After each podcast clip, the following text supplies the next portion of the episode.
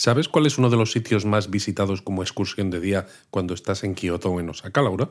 Pues seguro que estás pensando en Nara, porque está cerca y tiene muchísimo que ver. Pues sí. Pero vamos, en realidad la ciudad da para muchísimo más que una excursión de día, ¿eh? Eso es verdad. ¿Qué te parece entonces si hablamos de todo ello en este episodio? Que hay mucha más Nara de lo que parece a simple vista.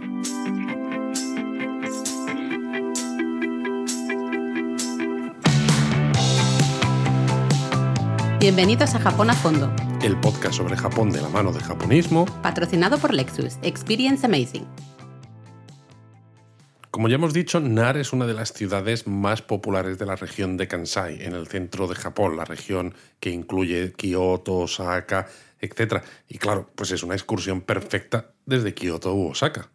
Sí, y de hecho, bueno, si, si ya conocemos, ¿no? Kioto, Osaka, pues podemos dedicarle hasta un poquito más de tiempo a Nara, aunque normalmente lo que hace la gran mayoría de gente es pasar un día, ¿no? Una excursión de día Exacto. a Nara desde Kioto o desde, desde Osaka. Y de hecho, además, hay más cosas que ver ya no solo en la ciudad de Nara, sino en la propia prefectura. Sí, aunque hoy yo creo que deberíamos centrarnos básicamente en la ciudad de Sí. Nara y un poquito a lo mejor vamos a destacar alguna cosa especial, no digo Exacto. más.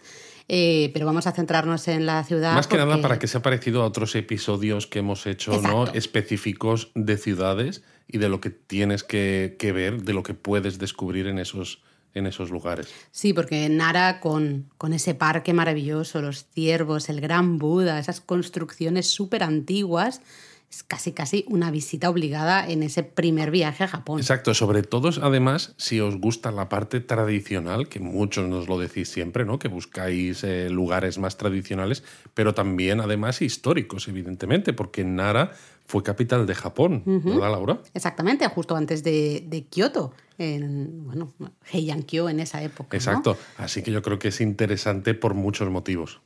Pero antes de empezar hablando de qué podemos ver y hacer en Nara, hablamos un poquito más de cuántos días le dedicamos, porque estábamos aquí hablando nosotros de que si excursión de día, de que si merece la pena un poco más.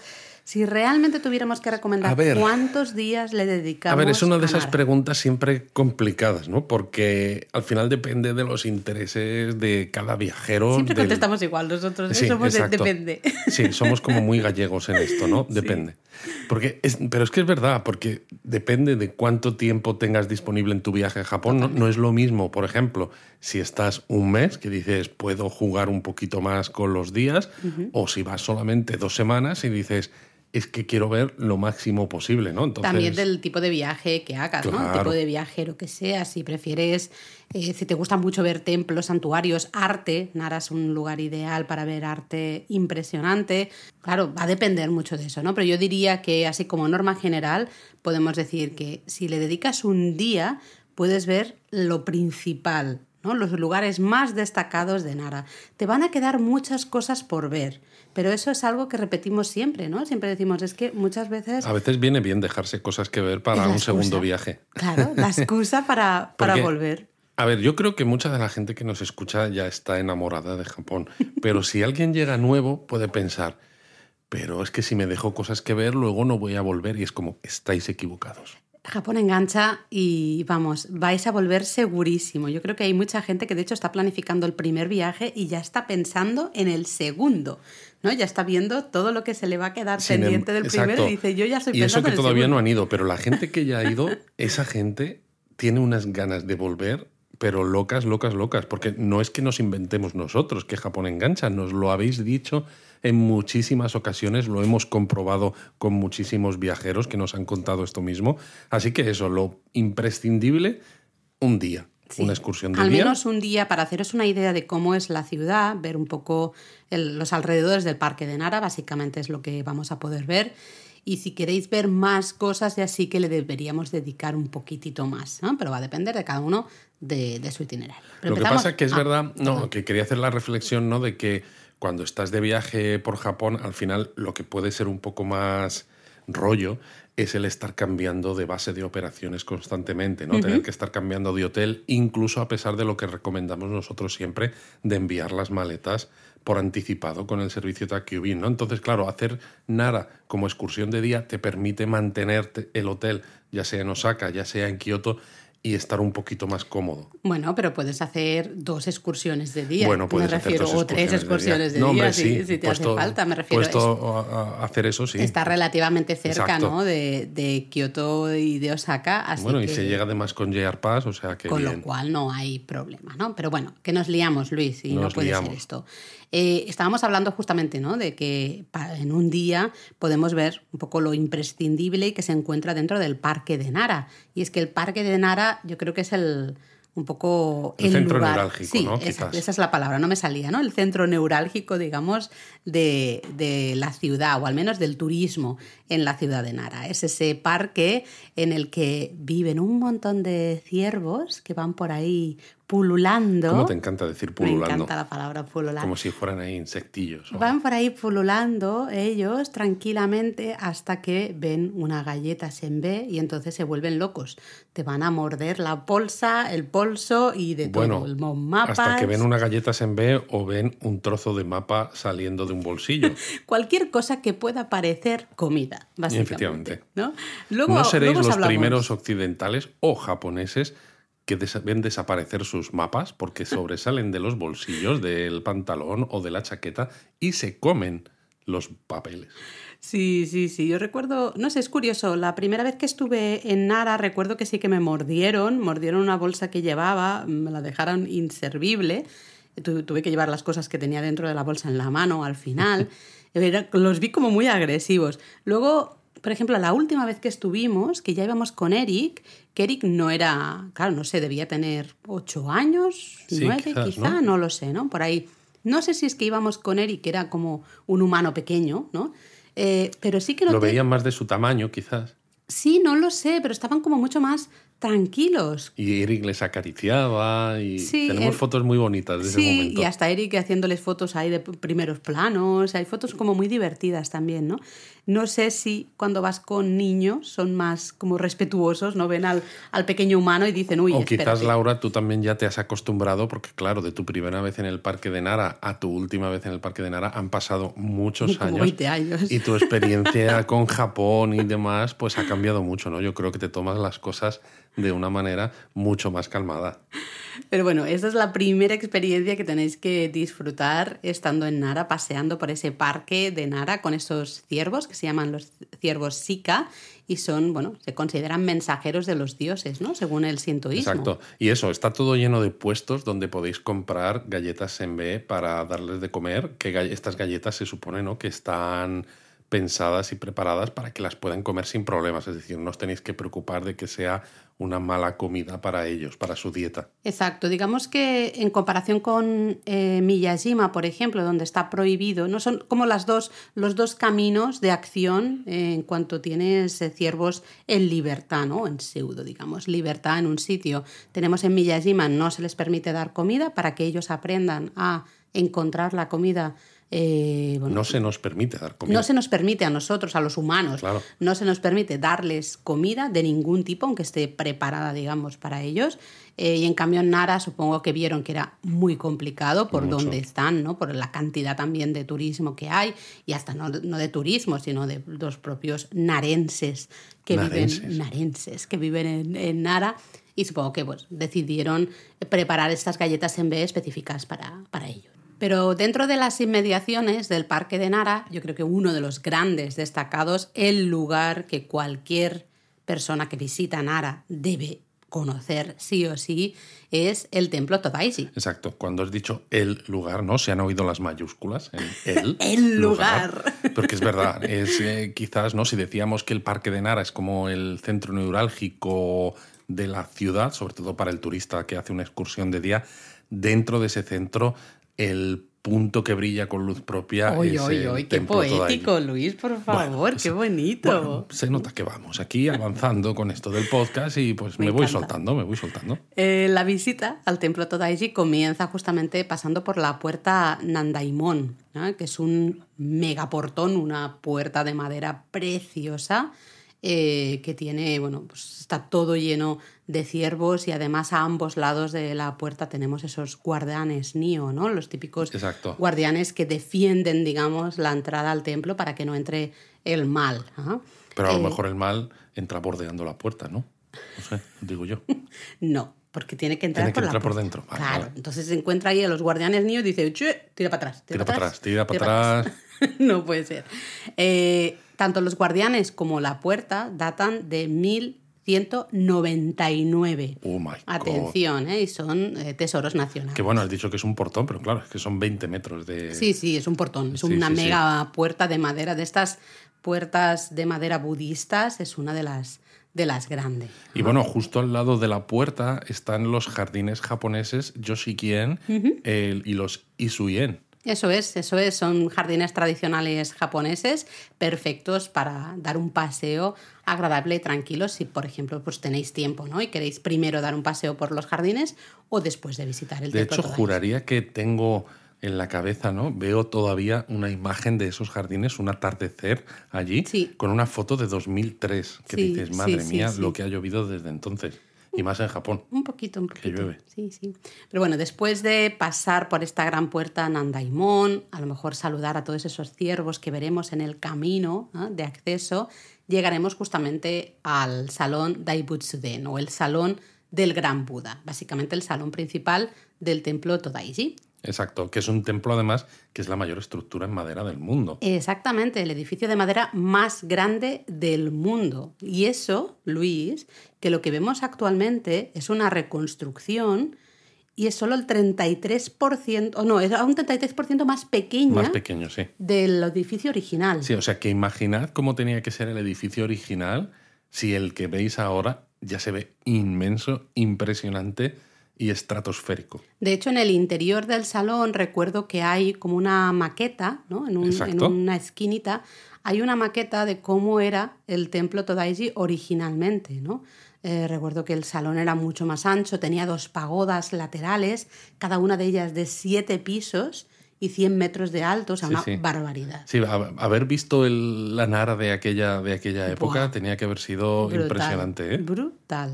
Pero bueno, al final el protagonista del salón, ¿no? De este Bueno, gran tú has salón dicho que el salón es el Daibutsuden, pues hombre, es, está claro cuál es el protagonista. Nada, pues no, no hay nada dentro, ¿no? Está vacío. está vacío, Está vacío. Ahí tenemos la gran estatua de bronce del Buda, ¿no? El gran Buda de, de Nara, el Daibutsu. ¿no? Es una estatua gigante de un Buda sentado de 15 metros de alto. Oye, pues eso, pequeñito, ¿no? Tamaño de bolsillo, para llevarlo de, de llavero. Bueno, fíjate que solo pesa 500 toneladas de peso, así Ah, que, bueno, hombre, pues, pues bueno, no es- para el no es bolso para ya tanto, está. no es para tanto. nada. Ah, Así que ahí esa es la imagen, yo creo, principal, ¿no? Es lo, además es casi de lo primero que vemos eh, nada más entrar en el salón. Ahí está, esa enorme estatua de bronce. Sí, pero bueno, luego además la estatua está flanqueada a ambos lados por bodhisattvas, que también son estatuas no tan grandes, quizá no tan espectaculares, porque al fin y al cabo el gran Buda, ¿no? Es como el, es el gran protagonista, pero que también impresionan. Son preciosas además con esos halos que tienen, ¿no? Eh, Por eso, por flameantes a, a su alrededor. Eh, me parecen una, de una belleza espectacular. Pero además, dentro del, del salón hay un pilar muy especial. ¿lo recuerdas, Efectivamente, Luis? sí, porque hay un pilar de, de lo que es el, el salón, el Todaiji, que tiene un agujero con el tamaño del orificio de la nariz del gran Buda. Para que nos podamos hacer una idea, ¿no? De lo Exacto. grande que es. Porque lo claro, cuando lo ves desde abajo, lo ves muy grande, pero a veces A veces parece que no es para tanto, ¿no? Exacto. Que dices, ah, bueno, pues, jo, Es pues grande, me, lo esperaba de otra manera y tal. Y dices, mira, vete a mirar este pilar y ese agujero que ves es el agujero de la nariz. Mm. Y siempre veréis a gente, especialmente niños y gente delgadita. O gente vamos, delgadita, es lo que te iba a decir. eh, haciendo cola para intentar pasar por el interior del agujero.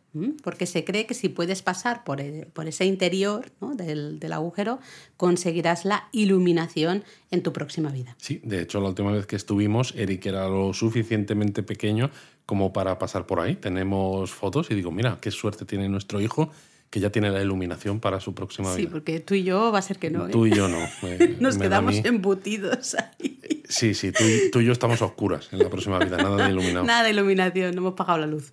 Eh, bueno, eh, básicamente tenéis mucha información del templo Todaiji en el interior, bueno, del salón, ¿no? Del Gran Buda en el interior, con esa maqueta que os hemos dicho. Ahí hay información de, por ejemplo, cuando se construyó el templo, ¿no? Que fue en el año, En el año 752. 752, ¿eh? Es, una, es una barbaridad. Y era uno de los, el templo principal de esos templos que se querían poner uno en cada provincia de Japón, ¿no? Eso es. Y claro, eran esos templos que iban ganando en poder e influencia, ¿no? Hicieron de Nara pues una ciudad muy poderosa en su época. Exacto. De todas maneras, eh, ya hemos dicho, ¿no? El Daibutsu-den es la atracción principal del Todaiji, pero toda la zona del templo Todaiji es bastante amplia y hay algunos otros edificios que merecen la pena, sobre todo si vais con tiempo, ¿no? O si otras partes de Nara ya las habéis visto o queréis centraros específicamente en el Todaiji, ¿no? Y se me ocurren, por ejemplo, ¿no? El Museo Todaiji, ¿no? Que está al lado de la puerta Nandaimon y ahí se exponen estatuas budistas y arte religiosos. Y existe además una visita combinada con el templo Todaiji, porque claro, el templo Todaiji no es gratis, hay que pagar para entrar. Poquitito, sí. Entonces podéis ir solo al Todaiji ¿no? y ver el Gran Buda, o podéis decir, ah, pues mira, pues compro la entrada combinada y veo el Todaiji y el Museo Todaiji. Que está muy bien para aprender justamente esto, ¿no? La historia y conocer un poco más las piezas de arte que, que se encuentran justamente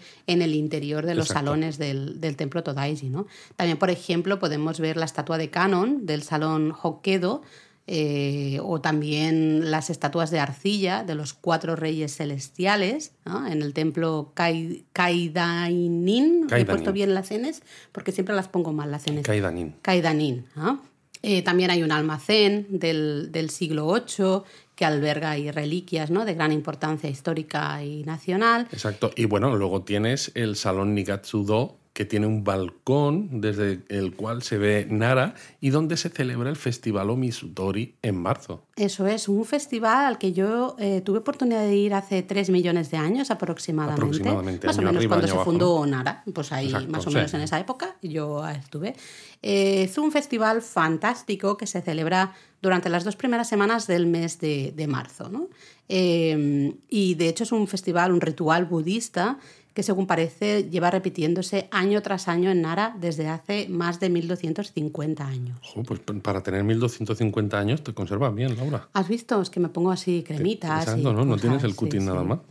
El, de todos los rituales que se celebran dentro de este festival, ¿no? que se llama Omisutori, el más popular es el Otaimatsu, durante el cual pues, se encienden unas antorchas así muy grandes que se van pasando, ¿no? como que van corriendo los portadores de estas antorchas por ese salón que tú decías, ¿no? el Nigatsudo. Exacto. Eh, De todas bueno, maneras, estaba pensando que, claro, con todos estos nombres, ¿no? Entre el nombre de los salones, el nombre de los festivales, claro, es que no me extraña que digamos siempre que hay que usar eh, lápiz y papel para escucharnos. Sí, Como de hecho nos decía alguna gente, ¿no? Nos, eh, hemos hablado con gente recientemente Es que escucha, que escucha el po- el podcast y sí que utilizan lápiz y papel. Es que me hizo mucha gracia. Es verdad, es verdad. Pues bueno, estas, tenemos esas antorchas, ¿no? Vemos por la tarde, noche, ya cuando está oscuro, vemos estas grandes antorchas de unos 6, 7, 8 ¿no? metros de, de largo, de alto, digamos, eh, que los portadores van subiendo al, al balcón del salón corriendo, ¿no? Con lo cual, claro, se caen, eh, ¿cómo se dice esto en español que no me sale ahora? Pues las... eh, Ay, que no me sale. Ay, no nos sale, Las guspiras en catalán. Ah, muy bien, pues eso. Bueno, sab- eh, ahí. las chispitas las, estas. sí, las chispas. Bueno, lo ¿no? que sea. Bueno, ya nos entendéis, ¿no? Cuando algo está así ardiendo, ¿no? Pues como si fuera... Las chispas de fuego, ¿no? Exacto, Entonces, estas chispas de fuego. se dice que si, si te caen, ¿no? Contadnos en los comentarios Por favor, cómo se ¿cómo dice se- esto, que ahora que es he el problema blanco. de he que te encuentres con la mente bloqueada cuando estás justo Me he grabando quedado en esto. blanco. Pero bueno, se dice que si se te cae, ¿no? Esas chispas, digamos, el, el fuego, ¿no? De estas antorchas encima, pues que te trae buena suerte. O te trae buena suerte o te quemas, una o de te dos. quemas. Entonces, si no te quemas, Bueno, te pues- trae buena suerte, porque no te has quemado, o sea, es que es evidente. Así que bueno, eh, os recomiendo mucho el, el festival, la verdad es que es súper bonito, la intensidad es brutal porque ves a estos portadores corriendo con esas mega antorchas, que eso tiene que pesar Tiene que una pesar un- barbaridad, ¿no? un Entonces, montón. y ves esos, um, bueno, como esos caminos, ¿no? De, de fuego que van haciendo, van corriendo por ahí por el salón, van cayendo, ¿no? Esas Claro. chispas de, de fuego. Si conseguís un, un puesto, ¿no? Cerca de lo que es el balcón, os va a caer justamente esas chispitas de fuego encima. Y oye, eso es buena suerte. Jolines, eso pues tenéis que comprar ropa nueva porque se os habrá quemado. También es Pero posible, también es posible. Es eso. ¿ah? Eh, así que bueno, ya sabéis, durante esas dos primeras semanas de marzo en la web tenemos más información para que sepáis más o menos las fechas, eh, porque va cambiando, ¿no? Depende de la Sí, pero hay semana. un día especial, ¿verdad? ¿Hay un día especial? El 12 de marzo. 12 de marzo. Que hay Ah, más sí, antorchas todavía. Claro, porque además es el día más largo. El 12 de marzo siempre empieza, si no recuerdo mal, a las 7 y media de la tarde y además dura de todo más o menos el ritual unos 45 minutos, ¿no? mientras que los otros días dura entre 5 minutos y 20 minutos. Exacto. Aquí dura el doble, Y realmente. además hay más antorchas, Sí. más grandes, etcétera, Y más pesadas. y sí, más sí. pesadas, con lo cual, pues eso, hay todavía mucho más, mucha más posibilidad de tener esa suerte, ¿no? Pero sobre todo, evidentemente, de disfrutar. De estas vistas de esos portadores llevando las antorchas por el balcón, todos juntos, que, que es algo que visualmente te deja, te deja como bastante patidifuso. patidifuso. Yo recuerdo que fui justamente un 12 de marzo, de marzo por eso no caí ahora en, en esa diferencia. ¿no? Normalmente eso, los días anteriores eh, 20 minutitos normalmente y al último 5 minutos. Es en plan, iros a vuestra casa ya y dejadme. en Exacto, que ya, ya estamos hartos. Bueno, sigamos con... Hemos visto un poquito por encima Templo Todaiji, hemos destacado este, este festival, el Omisutori, otro de los grandes destacados del Parque de Nara y otra de las grandes visitas que tenemos que hacer en nuestra visita a Nara tiene que ser sí o sí el santuario Kasugataisha. Exacto, sí. Si hay dos cosas que ver en, en Nara, ¿no? Sería Mm. el Todaiji y el Kasuga Taisha, ¿no? Porque además así vemos un templo y un santuario, ¿no? Que podemos recordar, por ejemplo, el episodio que hicimos sobre sintoísmo, budismo y demás, ¿no? Que es una manera de decir, ah, mira, qué, qué cerquita están, qué lugares sagrados ambos, pero al mismo tiempo que diferentes. El santuario Kasuga o Kasuga Taisha parece ser que es uno de los santuarios sintoístas más antiguos de todo Japón, ya que, según se dice, data del 768. Es una barbaridad eso. Una ¿eh? barbaridad, sí, sí, Eh, sí. Y estos son 58 años después de que Nara se convirtiera en esa capital ¿no? del país antes de, de Kioto. Eh, hay que decir de todas maneras que fue una capital bastante efímera, porque para si pensamos lo que estuvo Kioto como capital, ¿no? que fueron mucho muchos años, realmente Nara fue muy, muy poquito. Bueno, porque justamente todos los templos, los santuarios, especialmente los templos, adquirieron muchísimo poder, ¿no? Eh, y al final eso daba un poquito de miedo y se decidió mover capitales para tranquilizar un poco toda la zona. De hecho, el santuario Kasuga es el santuario de la familia Fujiwara Madre mía. que es una de las grandes familias, ¿no? de las más poderosas de, de la de la Bueno, es una de esas familias que siempre se decía ¿no? que eran los que manejaban el trono imperial detrás de las sombras, ¿no? Los que, como si fueran los, los marionetistas, No me hagas decir la palabra porque no me sale, Luis, como de los títere. titiriteros. No me sale. Esto es una broma aquí interna porque, eh, bueno, un día tenía que explicarle a Luis el tema de... No era para tus clases. Claro, estaba explicando el tema del teatro de marionetas y dije titiriteros cuando es tirititero. No sé, ya no, lo Justo sé. lo acabas igual. de decir al revés. Bueno, eso, da igual, que nos liamos. En el caso Kataisha, lo más destacado ¿no? son esas 2.000 lámparas de piedra que tienen el camino de subida al salón principal. Sí, sí, pero es que luego, cuando llegas al salón principal, hay otras mil lámparas, en este caso ya de bronce. Entonces, esa mezcla, ¿no? De esas lámparas de piedra que flanquean los caminos de subida Precioso. al salón principal son preciosos en cualquier época del año y los de- las de bronce también. Lo que pasa que luego hay momentos especiales, claro. Eso es porque todas estas lámparas normalmente están apagadas. Efectivamente. Pero Pero- hay un par de ocasiones al año durante un festival que se llama Mantoro, que es básicamente el, el encendido ¿no? de, de las, de las mil lámparas, digamos, eh, que se encienden. Sí, y esa luz, claro, creen, imaginad, ¿no? Eh, miles de lámparas tradicionales en medio del parque de Nara, ¿no? Con naturaleza alrededor. Con los ciervos por ahí con los pululando. ciervos por ahí, ¿no? Y con su luz encendida, pues crea unas imágenes bellísimas, sobre todo a medida que el sol se va poniendo, porque es, es un momento que es espectacular y aunque es verdad que el Mantoro es un festival que eh, acumula mucha gente porque es muy popular y porque Nara al final es una ciudad Muy turística, popular sí. y turística, pero siempre tiene un punto muy quizás espiritual a pesar de la cantidad de gente. Sí, el, este Mantoro se celebra, como decíamos, dos veces al año. Una vez es el 3 de febrero, por un lado, que es el Setsubun Mantoro. Y luego tenemos dos días, el 14 y 15 de agosto, que se celebra el Chugen Mantoro. Eh, yo casi y en recomiendo... ambas ocasiones es de 7 a 9, de 7 de la tarde a 9 de la noche. Exacto, ¿no? Y entonces entrar al santuario, recuerdo que era gratis, ¿no? Ver las lámparas encendidas también, si no recuerdo mal, pero si queremos pasar, había como ciertas zonas que entonces para acceder a ellas sí que teníamos que pagar como un plus. ¿no? Exacto. Sí, porque tú podías ver una vez en el salón principal las lámparas encendidas, pero se veía, por ejemplo, ¿no? a los sacerdotes del, del santuario, ¿no? Eh, pues hacer ceremonias Ah, es verdad, que sintoístas. eso lo vimos desde fuera. Pero lo ves, Mm. des- lo ves desde fuera. Sí, sí, sí. Nosotros estuvimos un año en el Chugen Mantoro de, de agosto. Eh, recuerdo que había uno de los días un espectáculo de danza, luego otro día había música tradicional, esa música típica de la corte, eh, que casi parece que estén desafinando ahí. ¿no? Son- es una música muy estridente, muy mm, curiosa. ¿no?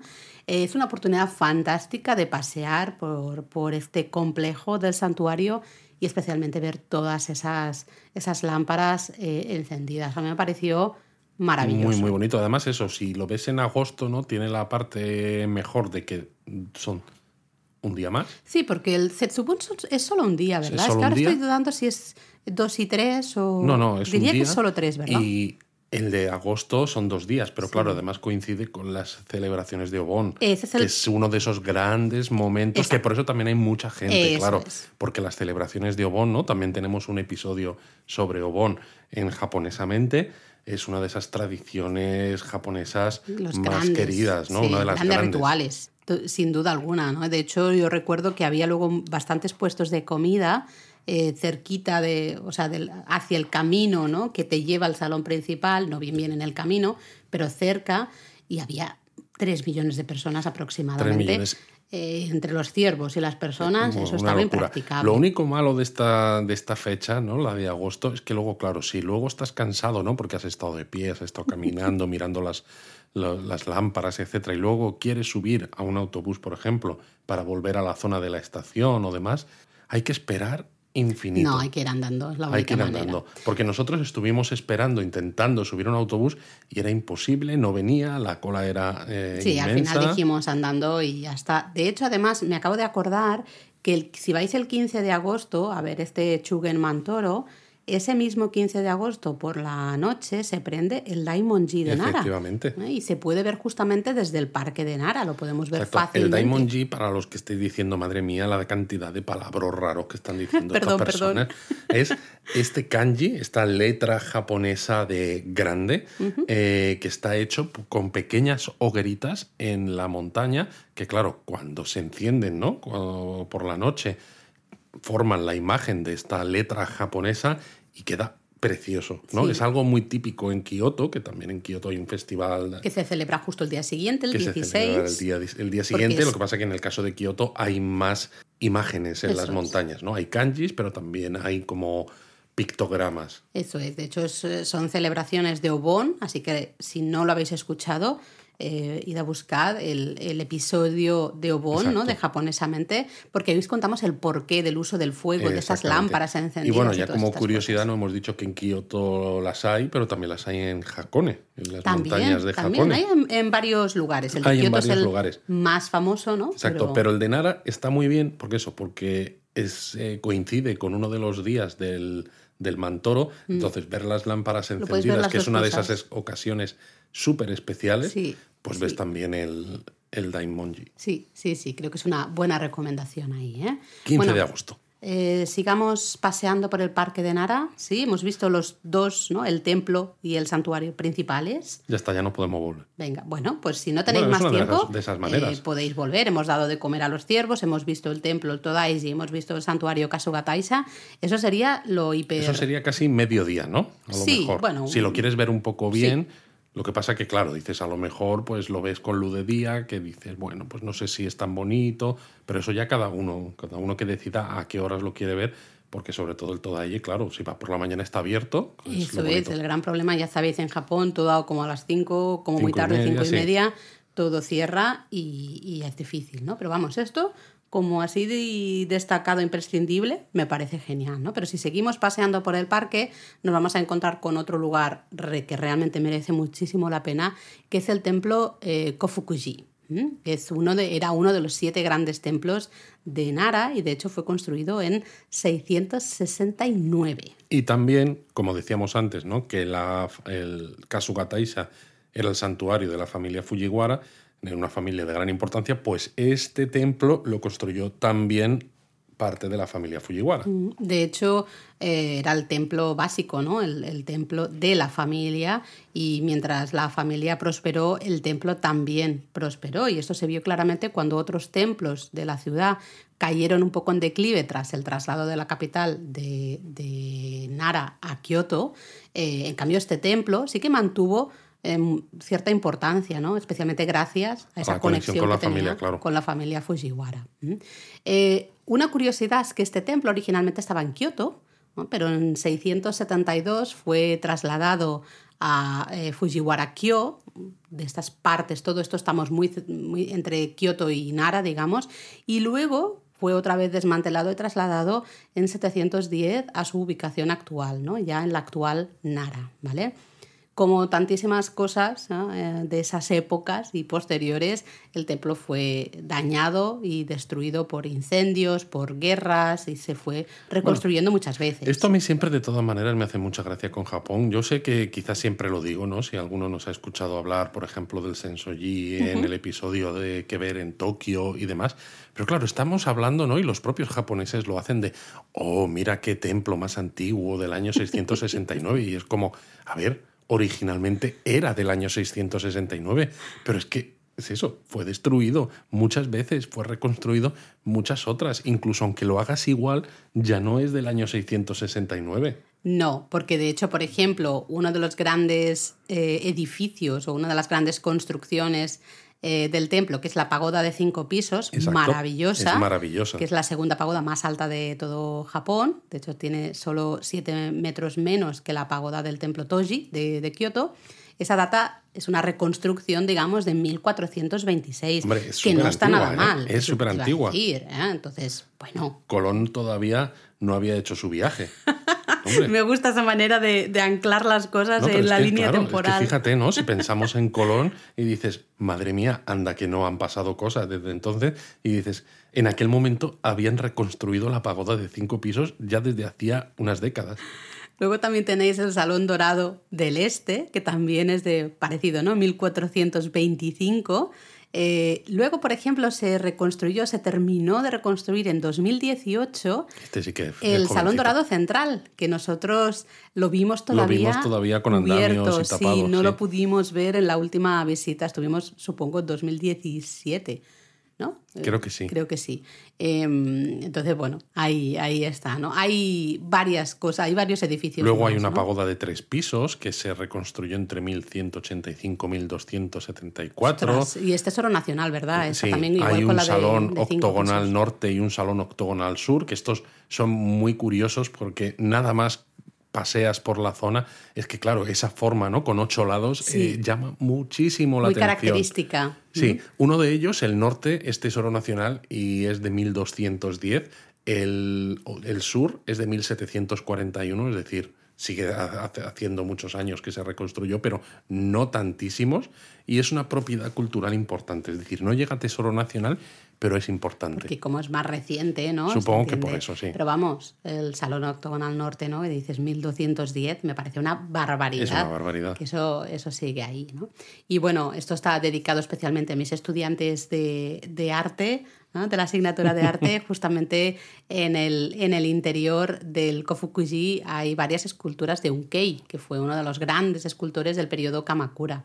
¿Vale? Eh, de hecho, es considerado uno de los escultores más importantes de Japón, de toda la historia. Estaba especializado ¿no? en figuras budistas y estatuas de Buda en concreto. Sí, y de hecho él puso un poco de moda, por decirlo de una manera, ¿no? la tendencia realista hace unas esculturas con un realismo espectacular y ves a ciertos monjes o a ciertos budas con unas miradas y unas manos.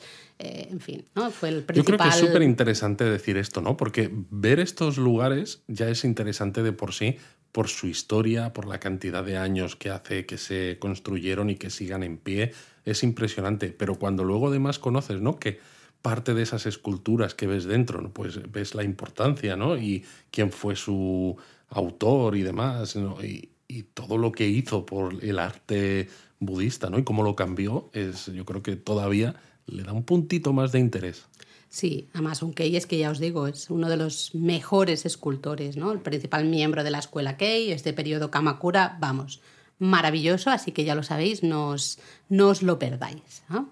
Seguimos, seguimos, en nuestro paseíto, nos vamos un poquito a otro lado ya, ¿no? Nos vamos aquí alejando porque nos vamos hacia el templo Horyuji, que yo creo que eh, si tenéis tiempo es otro de los lugares fundamentales eh, que visitar en Nara. Ya sé que es difícil porque estamos diciendo ahí mucho en plan, todo, todo, todo tiene, ¿no? todo mola. Céntrate. Pero es que el templo Horyuji es, atención, el templo de madera más antiguo del mundo. Bueno, el primer templo se construyó o se terminó de construir en el año 607. De hecho, supuestamente, claro, fue comisionado por el príncipe Shotoku, ¿no? Esta figura casi mítica, legendaria de los primeros libros eh, escritos sobre Japón. Hmm. Eh, del templo especialmente pues destacamos la pagoda, por ejemplo, eh, que es una, pagoda, de cinco pisos. 33 metros de alto, casi nada. Y claro, pues eso es una es uno de los es uno de los edificios más antiguos, ¿no? de madera más antiguos del, del mundo. Y además es patrimonio de la humanidad por la UNESCO. Claro, y tiene estilos un poco de la época, ¿no? Influencias coreanas e influencias eh, chinas. Bueno, desafortunadamente, como pasa con muchísimas eh, pagodas, no podemos entrar, solo la podemos ver desde, desde fuera, ¿vale? Eso sí. Y fíjate lo interesante que es, es que con excavaciones que se han hecho en la zona, se ha confirmado que el palacio de este príncipe Shotoku ocupaba el extremo oriental de la zona donde está el templo Horyuji, que es que dices, madre mía, es que estoy viendo eh, prácticamente un Japón de hace, pues, eh, pues eso, una barbaridad. Una barbaridad de años, ¿no? Es... Luego, aparte de la pagoda, pues también destacable el salón, el salón Kondo, eh, que es también un salón impresionante de, grande y además ah, también, ¿no? igual que pasaba con la pagoda, tiene esas influencias de la época, ¿no? de arte, digamos, influencias chinas y, y de la península coreana y lo interesante es que en el interior del salón podemos ver eh, arte de nuevo, ¿no? Del, del, periodo Asuka en este caso, ¿no? Del, del siglo VI, siglo VIII. Asuka. Asuka, exacto. Y especialmente podemos ver obras de Toribushi, que es el, digamos, escultor eh, más importante de, esa época. ¿no? Recuerdo Kudara Canon, que es una escultura maravillosa, o la triada de Asaka, por ejemplo, eh, también de Tori Bushi, que es un, vamos, una escultura maravillosa. Todo eso lo podemos ver allí, en directo. Ya solo por eso estamos viendo eh, frescos, estatuas, ¿no? obras de arte entre los siglos 6 y 8. Es una maravilla. De todas maneras, igual que decía antes, ¿no? En este caso, eh, con el tema de las reconstrucciones y demás, ah, ¿no? Decíamos, sí, a mí siempre me gusta decir lo que es eso, ¿no? El primer templo se completó en el año 607, como hemos dicho, pero cayó un rayo y se incendió por completo en el año 670, que dices, ya es mala suerte, no ha pasado casi nada desde que lo hemos construido y ya lo tenemos destrozado. Caían muchos rayos en esa época. Sí, debe ¿eh? ser, no sé, muy curioso. Y claro, pues entre el año 670, que cayó el rayo, y el año 700, el templo se reconstruyó siguiendo el estilo original, pero lo curioso es que lo reorientaron en una posición como hacia el noroeste. Pero luego además se volvió a reparar y a volver a montar todo a principios del siglo XII. Bueno, por cierto, antes de seguir paseando por Nara, sí me gustaría decir que si os gusta el arte budista, ya que hemos hablado ¿no? de eh, estos eh, estas piezas de arte, ¿no? esas esculturas y demás que podéis encontrar tanto en el Kofukuji como en el Horyuji, también en el Todaiji, etc. Pues bueno, si queréis conocer más sobre el arte budista, ¿no? un poco de, de la época, tanto del periodo Asuka como Nara y posterior, eh, pues tenemos el Museo Nacional de, de, Nara, que también está, creo, si no recuerdo mal, justo en un extremo del parque de Nara.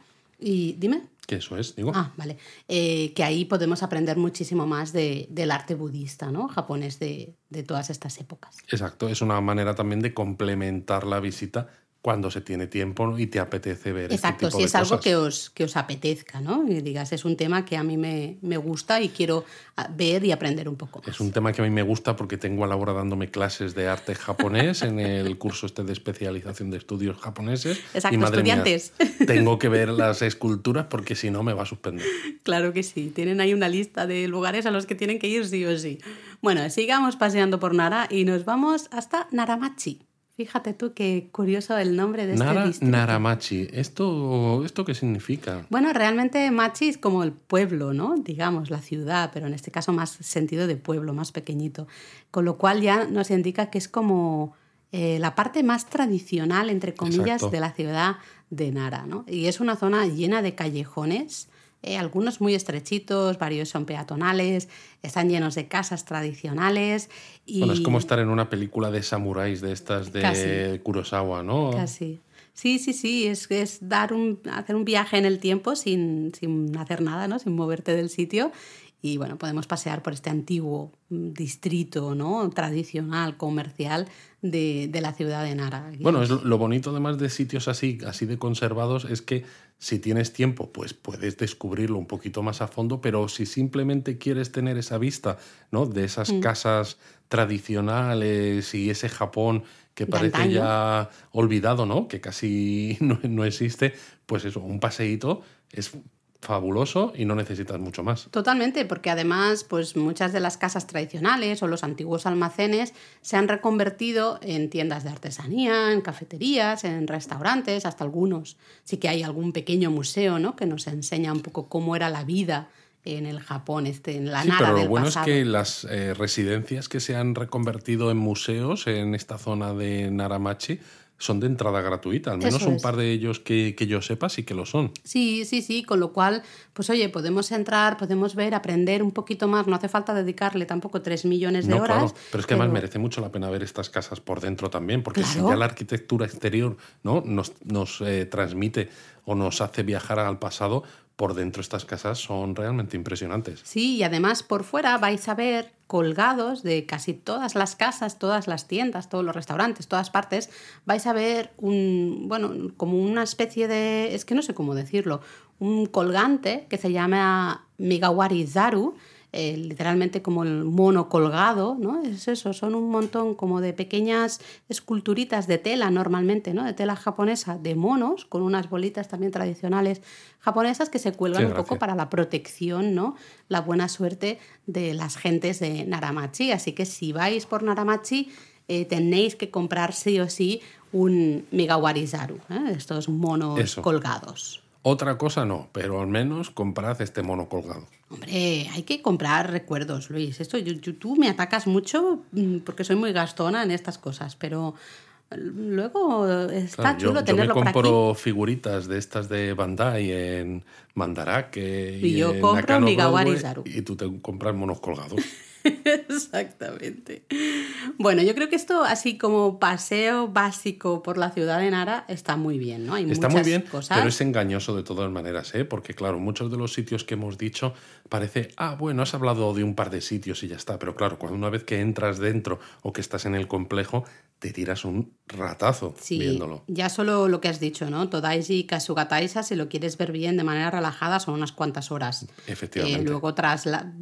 sigue paseando por el parque de Nara. Vas a ir despacito porque los ciervos, ay, qué monos, espera que le doy una sembe, espera que le haga una foto, no sé fotos, qué. tal. Se tarda. Luego el, el Kofukuji, todos los alrededores. Es que es un montón de cosas. Una barbaridad también. Y ya nos vamos al Horyuji muchísimo más. Naramachi, ya nos tenemos que desplazar también muchísimo más también, ¿no? Entonces, bueno, mm, si nos lo organizamos bien, podemos hacerlo en un día justito, quizá, pero bueno. se puede Bueno, hacer. más que nada porque, por ejemplo, el Horyuji, no, el, el Kofukuji, no, eh, lo, varios de los elementos los ves de pasada hacia el Todaiji. Sí, sí, lo podéis ver exacto, ¿no? Desde el camino, si vais andando desde la estación de tren hasta en dirección, ¿no? Al, a- al Todaiji, pasando, claro, por el parque de Nara, podéis empezar viendo el, el Kofukuji, justamente. Y todos ya esos componentes, pero claro, lo- los ves y dices, ah, mira, qué bonito, pues sí.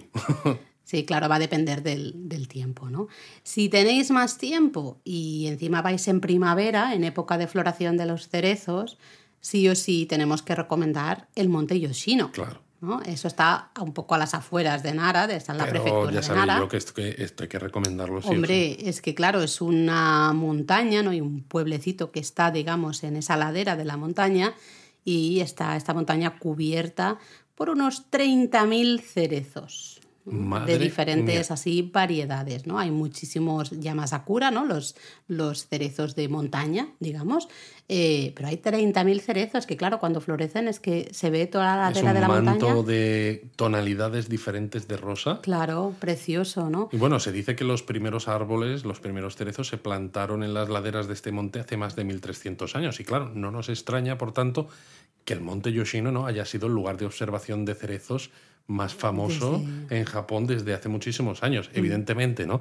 En los tiempos modernos, teniendo en cuenta que Kioto es como uno de los grandes centros turísticos, que Tokio es la capital, pues hay muchos otros sitios a los que los turistas van mucho más en masa porque también es más fácil de llegar. Pero el monte Yoshino, ¿no? De manera tradicional, es uno de esos grandes centros de eh, disfrute de cerezos en flor. Sí, es una pasada. Nosotros no lo hemos visto, no nos ha encajado nunca la floración eh, para verla justo en el Monte Yoshino y tenemos muchas ganas, ¿no? Además que desde la base de la montaña a esa primera parte, digamos, de, del Monte Yoshino puedes subir en teleférico, Anda, mira. que a Luis y a Eric A siempre es algo que les gusta mucho, ¿no? y Luego tenemos... te, te ahorras parte del cansancio. Claro, un poquito, ¿no? Luego ya tenemos la parte donde está más eh, la ciudad, ¿no? Sigue habiendo árboles de, de cerezo, en fin, que es una, es una pasada y yo la verdad es que tengo muchas ganas, muchísimas ganas de, de ir. ¿no? Bueno, pues para, para la próxima, porque la verdad es que todas las veces que hemos estado en Japón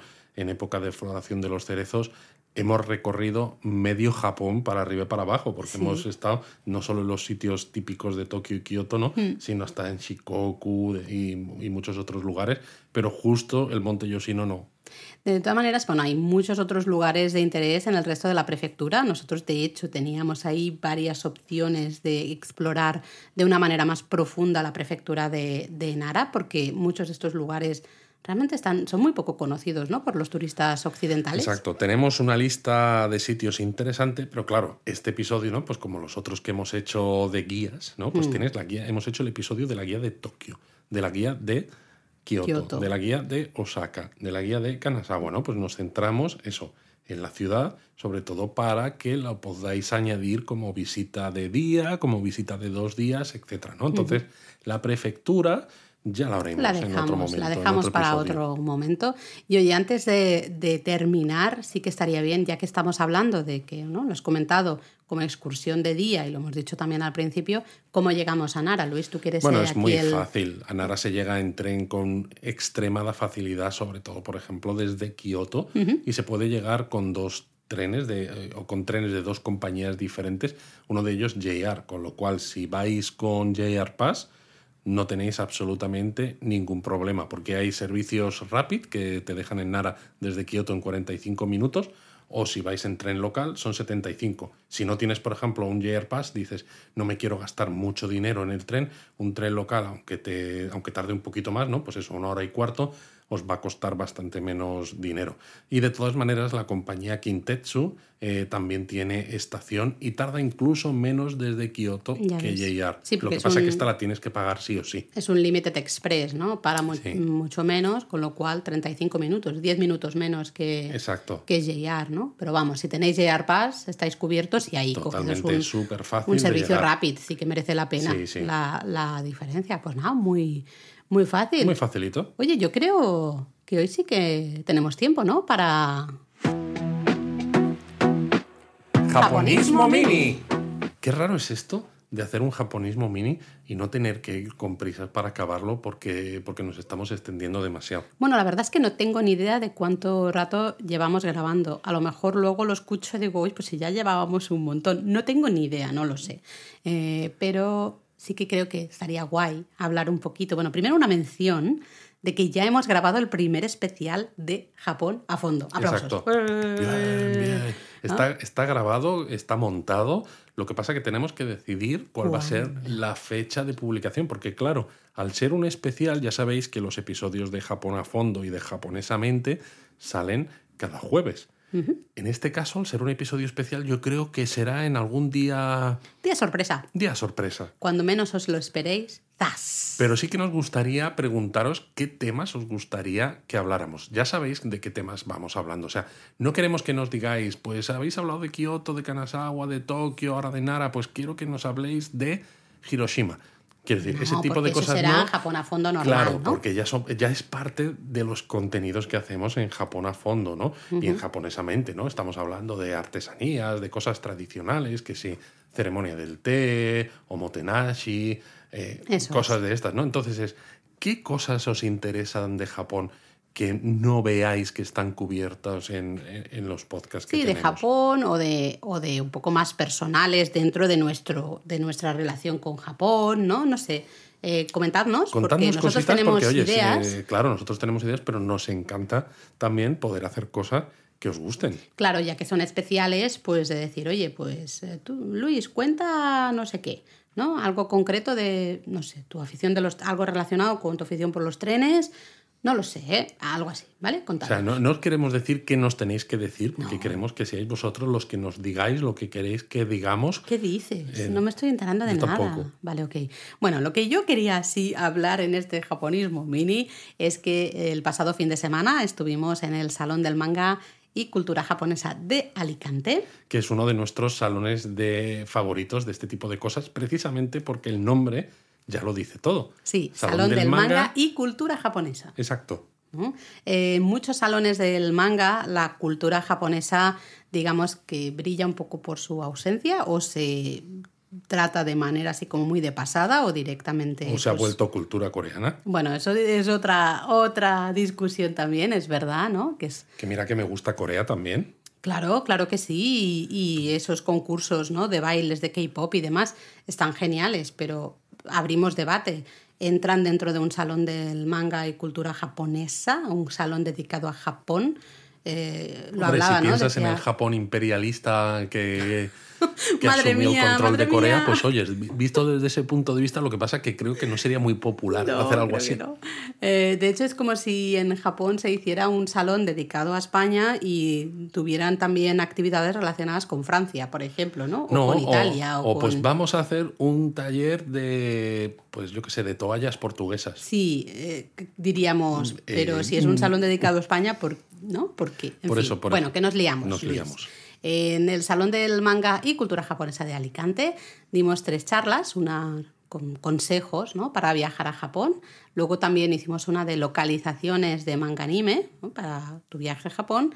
Y luego dimos una charla de redescubrir Japón. ¿no? Sí, esta fue interesante. De hecho, había gente que tenía nuestro, nuestros libros y que estaban apuntando los sitios que mencionábamos en la charla, porque claro, lo que intentábamos era inspirar a la gente que había venido a la charla a descubrir sitios más allá de lo típico, porque lo típico todos yo creo que más o menos lo tenemos claro, ¿no? Pero incluso dentro de las grandes ciudades como Tokio y como Kioto, hay lugares que son muy interesantes, un poco menos típicos, menos llenos de gente, donde puedes descubrir eh, lugares realmente interesantes que van a hacer que vuestro viaje sea muy personal, que al final es lo que intentamos en japonismo desde el primer día. Mm. No que hagáis el viaje eh, que hacen pues cualquier agencia, ¿no? Que dices voy a cuatro sitios y son los mismos cuatro a los que va todo el mundo, sino que el viaje esté adaptado a mis intereses personales. que sea vuestro, ¿no? que cada viaje sea, sea único.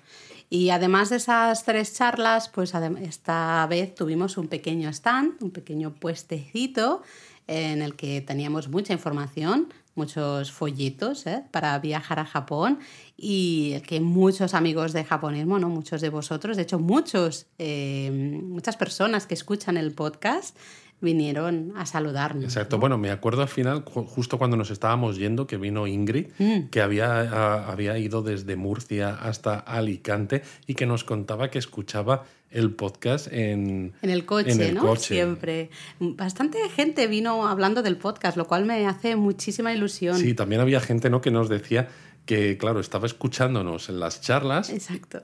Y que dice, leche, pero si es que los escucho en el podcast y ahora, claro, estoy oyendo sus voces, pero les estoy poniendo cara. Era como, súper raro. Era raro vernos, vernos hablar, ¿no? Porque, claro, estaban acostumbrados a ponerse los cascos y Nuestras ya voces están así como en el...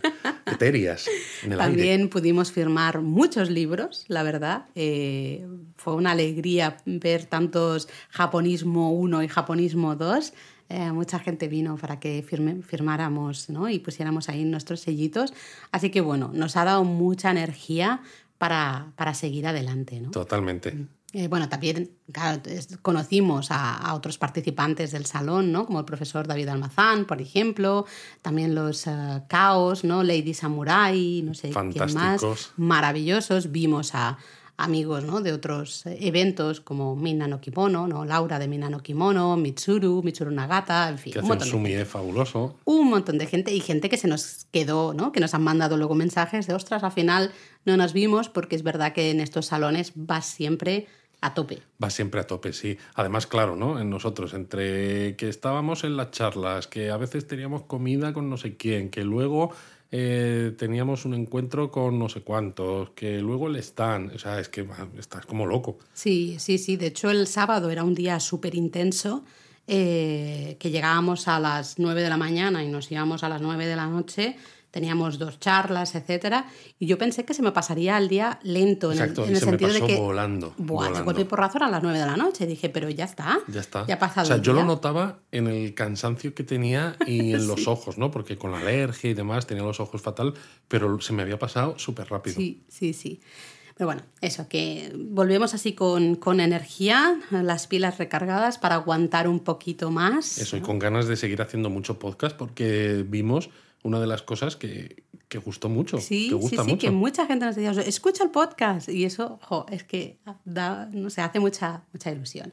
¿Nos vamos con los comentarios, Luis? Y bueno, y gente que Ah, nos perdón. dijo que escuchaba el podcast cuatro veces. También, sí, sí. Bueno, de hecho tenemos a nuestra querida Silvia. ¿ah? de la comunidad, que siempre es de las que escucha el podcast varias veces y siempre nos dice que le gusta mucho y que toma notas y, y demás, ¿no? Pero sí, sí, en Sí, sí. directo en Alicante también, También, nos lo también. comentó mucha gente. ¿No? Y bueno, ya que has hablado de Silvia, que es de nuestra comunidad y una de las personas que siempre ¿no? deja comentarios en los podcasts, pues vamos a hablar, si te parece, de algunos comentarios que hemos recibido de episodios anteriores. Sí, especialmente hemos recibido muchos comentarios del Goshuin, claro, ¿no? Em, y, por ejemplo, Abelina sí que tenía dudas, ¿no? Mientras estaba... escu- eh, fue muy divertido porque era mientras estaba escuchando el episodio, eh, puso ahí una pregunta, ¿no? Y ella preguntaba un poco eh, sobre las personas que escriben, ¿no? Que hacen la caligrafía del Goshuin. Preguntaba si eran monjes o seguidores, ¿no? De la religión budista, si solo eran hombres o podían ser mujeres, ¿no? Bueno, básicamente eh, puede ser de todo. Esa es la respuesta fácil. ¿no? La, persona que te hace el Goshuin eh, puede ser un monje, en muchos casos lo es, pero en otros casos eh, puede ser simplemente una persona que trabaja, ¿no? un trabajador Exacto. del templo, y puede ser tanto hombre como mujer. Nos hemos encontrado de ambos sexos. ¿no? Así que puede ser de todo. ¿vale?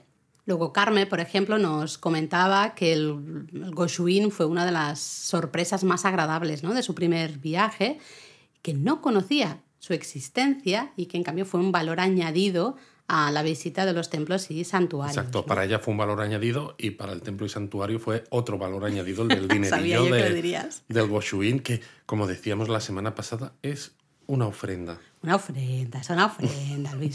Luego también me hizo gracia Miguel, ¿no? Que decía que a pesar de que se te- tenía, eh, conocía japonismo, ¿no?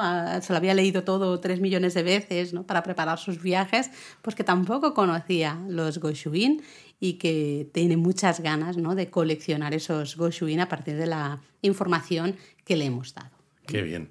Y bueno, vamos acabando y nos toca la palabra japonesa, Nos Luis. toca la palabra japonesa y fíjate que estaba pensando, hemos hecho un montón de palabras que ya sabéis, ¿no? No ponemos una palabra japonesa porque sí, que bueno, podría ser porque nos apetece, Porque porque, sí, suena y bien, está.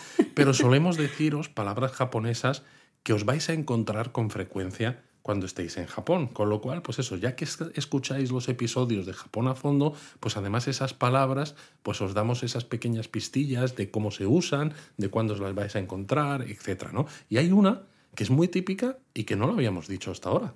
¿no? Y es dozo, dozo. Dozo es una de esas expresiones japonesas que eh, pueden significar un montón de cosas, tres montón de millones cosas. de cosas, ¿no? La idea general, para que os hagáis una idea, de dozo es algo así como pasa o toma, ¿no? Ten. También puede ser por supuesto, aquí tienes, ¿no? Esa, esa idea. Y siempre veréis muchas veces acompañada la palabra dozo de un movimiento de mano. De hecho, claro, no me estáis viendo, pero, pero yo lo estoy haciendo, ¿no? Exacto, con el- la palma de la mano, ¿no? Hacia, eh, Hacia arriba. arriba. Pues en todo caso decimos, ¿no? Pasa por aquí, ¿no? Pasa, o ten, ¿no? Te estoy ofreciendo esto, tómalo, ¿ah? Aquí tienes esto. Sí, este pero tipo de básicamente es eso, ¿no? La vais a escuchar muy a menudo cuando alguien os dé algo. Porque no os va a dar. deje pasar por algún sitio. Exacto. Pasa os va a decir aquí, doso. Os, va, os va a entregar algo, muchas veces os va a decir el doso, ¿no? Como aquí está, aquí lo tienes, ¿no? No, no, no se va a quedar callado mientras os lo entrega. Y claro, estamos hablando de Nara, donde muchas veces hemos dicho, vais a ver esos ciervos en libertad, donde... Pululando, pululando, Luis. Los ciervos están pululando. Madre mía, Laura, que les vas a, les vas a destrozar el cerebro a nuestros pobres oyentes con estos, estos verbos tan inventados para animales que no pululan. Déjame, los ciervos pululan y ya está, ¿vale? Está pululando por el parque de Nara. Bueno, sigue, perdón, que te... No, no sé por dónde iba. Que tú decías que eh, en la visita en Nara nos vamos a encontrar, ¿no? Con Claro. esos ciervos y es pululando. El- la cara que me acaba de poner Luis tendríais que haberla visto. Eso menos sería de no meme. de meme. Pues eso, ¿no? Es normal comprar estas galletas para darles de comer. Y claro, les vais a dar una galleta y aunque no sean una persona, es muy típico decirles doso mientras le dais la galleta. Bueno, puede ser ¿no? una manera de empezar a hablar con alguien que no, no va a criticar para nada vuestro acento japonés ni nada, ¿no? Oye, mira, pues eh, se de acerca manera- al ciervo, le podéis decir dozo y le ofrecéis la galletita. Y si todo va bien, si los ciervos no están muertos de hambre, eh, pues probablemente van a bajar la cabecita, que casi parece que hagan una reverencia Ay, qué monos. y van a comer la, la galleta, ¿no? El senbei. Cuando ya nos quede más senbei, nuestra recomendación Es justamente... no, si sales huyendo, van ellos detrás, porque dicen, este esconde algo. No. Eh, os ponéis delante del, del ciervo y, y mostráis las dos manos, ¿no? Las palmas de las manos Sí, no me abiertas. queda nada. Ahí delante, en plan de lo siento, no tengo nada más. Si haces eso, normalmente funciona. Y dicen, vale, a este se le ha acabado aquí la cosa. Se le ha acabado lo bueno, ¿eh? Así que me voy a buscar. Me voy a a buscar otro. Mm, Así que bueno, ya sabéis, cuando queráis dar algo a alguien, ¿no? O dejar pasar a alguien por un sitio, etcétera, dos. Por ejemplo, también podéis practicar allí donde viváis, ¿no? Pues si abrís una puerta, la de vuestro portal donde vivís o algo, para que pase algún vecino, pues le podéis decir doso. Y el ¿no? vecino va a decir, ¿qué te pasa en la boca? Efectivamente. Pero vosotros habréis practicado Claro, claro vuestro sí. japonés. Sí, sí, esas son un poco las, ¿no? los usos más típicos. Ah, este toso, pasa, pasa, pasa tú primero, por ejemplo, ¿no? O el toso, toma, toma este, esta galletita o toma este té, ¿no? Lo que sea. Bueno, también se lo podéis decir a vuestros hijos si lo tenéis cuando les deis algo de comer. Doso. Doso. Tabete kudasai. Muy bien. Pues bueno, yo creo que con esto ha quedado Nara más o menos Episodio redondo, Luis. redondo, sí. Bueno, pues またね